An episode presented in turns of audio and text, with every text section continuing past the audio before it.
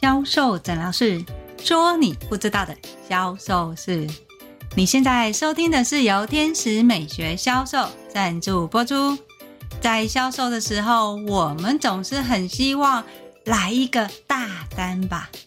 在大单的销售魔法里面，最常用的就是团购销售。想知道怎么样的团购可以达到高业绩的目标吗？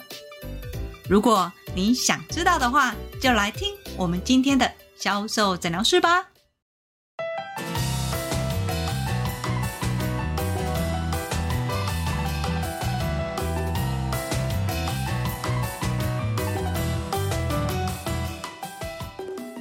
大家好，我是 Angel 老师。我有不少专柜小姐呢，在疫情的情况之下，开始进行了直播团购。直播原本最大的用意呢，是希望客人没有来到卖场，还可以跟他们下单买。所以在最早期的时候，他们的直播都是聚焦在商品上。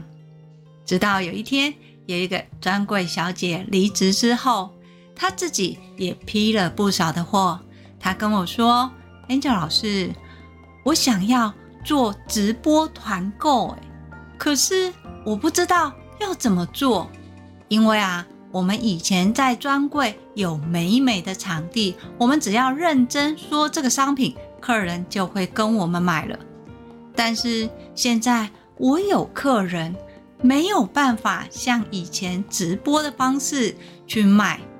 最重要的是，这些商品我有可能卖一次就不会有第二次了。听起来这个。就是所谓的团购销售，你让你的客人经由这一次的感觉跟你买，不见得要持续的跟你买。所以我这么跟我的销售人员说：如果你要做的是团购销售的话，那么你销售的方式就不能像是以前在专柜上的销售方式。主要的原因是因为你的商品不确定，有可能下一批进来的货并不是这一些。你要创造的一个思维是必须要从使用者的感受去分享。销售人员其实有一点不太能理解，我们一般在销售商品的时候，不是都在讲产品的 FAB 吗？那么我在团购的时候，我只要放大强化我商品的 FAB，再推上促销组合，这样不就可以了吗？我其实不建议销售人员这么做。不建议的原因是，你把这个商品讲得这么好，你下次进不进？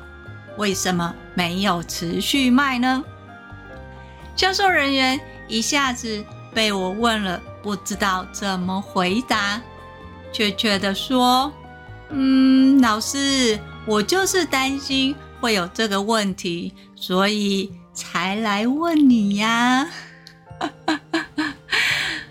确实，在销售的时候，如果你原本的销售习惯是着重于商品本身，今天你想要做团购销售，就不可以。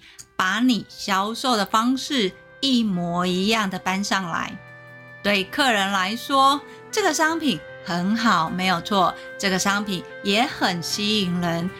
为什么你不再进呢？所以，为了要避免制造问题，最好的方式就是从使用者的角度来分享这个商品，商品的专业。例如它的成分跟实验数据，这些只要略略带过就好，不需要放大。很多销售人员在一开始还不太习惯的时候，总是会一直讲商品的 FAB，不知道这样子让人家反而很反感，因为他会清楚的知道你在卖东西。或许你会认为我本来就是在卖东西呀，要记得一件事情哦，销售卖的是连结，而不是商品的本身。你必须要连结这个商品跟客人的关系是什么，让客人理解他是不是也有同样的问题，这样的问题是不是也可以跟你一样选择同样的商品？我们人。都会有所谓的模仿效应。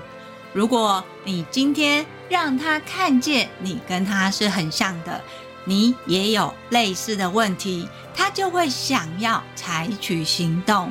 所以，当你是做团购销售的时候，你希望把单一的商品把那个量拉出来。你不是一直在不许客人说现在买多少钱，你买三组又在省多少钱？这种叫卖式的销售，因为这样其实是会疲乏的。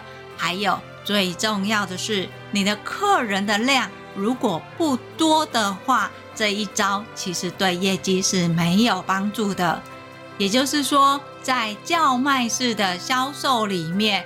人数是最重要的，你必须要足够的人数，你才可以达到迫切的购买行为。毕竟这么多人在看，一定很多人在抢吧。但是我的学生，他的客人可能只有三十位左右，在这有限的客人里面，他怎么样让他每一次批的货都可以如期完销的话，他就要从使用者的心态，还有他的问题里面去说明跟分享，在分享的时候，同时去展示这个商品可以解决的问题。记得哦，只要展示，让客人看到过程跟使用前，还有使用后。至于像是一些成分啊、数据啊，不需要。特别的放大去说明。老实说，就算你说这些，你的客人他也记不起来。他要看的是这个商品跟他有什么关系。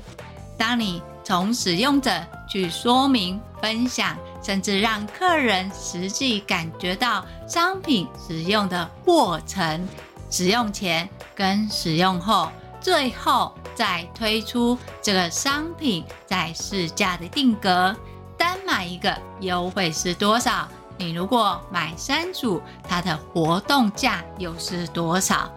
到这边就可以了，不需要再一直的重复告诉客人现在买多划算、多优惠。你要回到的是顾客使用的观点，再去做。一开始的串联，这样有头有尾，可以结束嘛？后来我的学生听了我的说明，觉得好像有点道理，但是过程中时不时的还是会把销售人员的商品销售的习惯拿出来。经过半年之后，他给我的回馈是，他只要直播是放在商品本身的介绍，通常。那一单成交的都不好，反而是没有说到商品的 FAB 的时候，只是很单纯的告诉客人他怎么使用，使用过程又是什么，要注意什么，最后淡淡的带出团购的价格，那一档居然爆单啊！销售人员问我说：“客人是不是很奇怪？”根本就没有讲到什么商品的介绍，客人居然买了。其实一点也不奇怪，因为销售卖的是连结，连结客人的感官，连结客人的问题，回应客人问题解决的方式，就是你的商品。在销售的时候，尤其是像这种团购销售。你的商品有可能下一次不会进来的时候，Angel 老师会特别建议你在销售的时候，请你从使用者开始去分享。分享不是没由来的，一直说、哦，我最近用了这个商品，真的超级好用，不是这种分享哦。请你先点出你的问题点，你的问题可以是用说故事的方式，也可以创造出一个情境，让客人检视他是不是也有类似的问题。如果遇到这样的一个问题，客人是不是可以跟你有同样的选择？所以要记得哦，分享不是单纯说这个商品我觉得很好用，我最近用了一个商品非常好用，不是这样的。要开始说啊，我发现，我最近啊睡眠的状况很差。其实，在以前呢也有类似的情况。那我就会觉得，是不是只要让自己多休息，不要想太多就好，还是多运动？后来我发现，我最近就算运动了，还是睡不好。在这个时候呢，刚好我看到有人在网络上分享某某商品，我就想说，这个商品有这么神奇吗？抱着怀疑的心态。我就试看看了，吃了之后，哎，我实际上的感受并不是像这个商品讲的这么的神奇，而是这个商品它让我面对为什么我会睡不好这个问题。我发现我睡不好的最主要的原因是来自于我过度的紧绷。而这个商品里面呢，它就有让你的神经放松的一个主要的成分，所以这让我检视我自己的生活作息，不是单纯运动就会睡好，运动是因为让我的肌肉有松弛。要是懒得运动的时候，这个商品也可以帮助我不要太过于紧张。这个是我觉得这个商品最大的优势，而不是所谓的舒眠药丸哦。好，你在做这个分享的时候，是不是就是从问题开始去置入你的商品？在说商品的时候，为什么这个商品可以解决你的问题？是因为你发现了什么？这时候，其实你就已经介绍到商品的 FAB 其中的。可是要注意哦，不是过度的去说明。因为当你说太多商品的 FAB 的时候，你的客人就会开始离你越来越远，要再绕回问题的本身。这个也是我的学生，他实际上在团购销售的时候认同超级好用的销售魔法啊！分享不是单纯只说这个商品好用，可以是情节，可以是故事。都很好运用。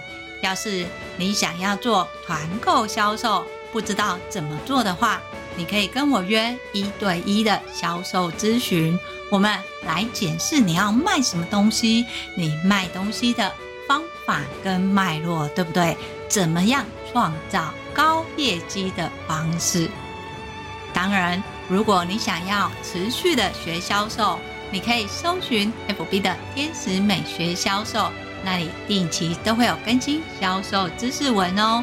当然，最重要的是订阅销售诊疗室。销售诊疗室会固定在礼拜二跟礼拜六更新。礼拜二会教你你不知道的销售盲点有哪些，礼拜六会教你你想学的销售魔法有什么。我是 Angel 老师。今天的销售诊疗室就分享到这里，我们下集见，拜拜。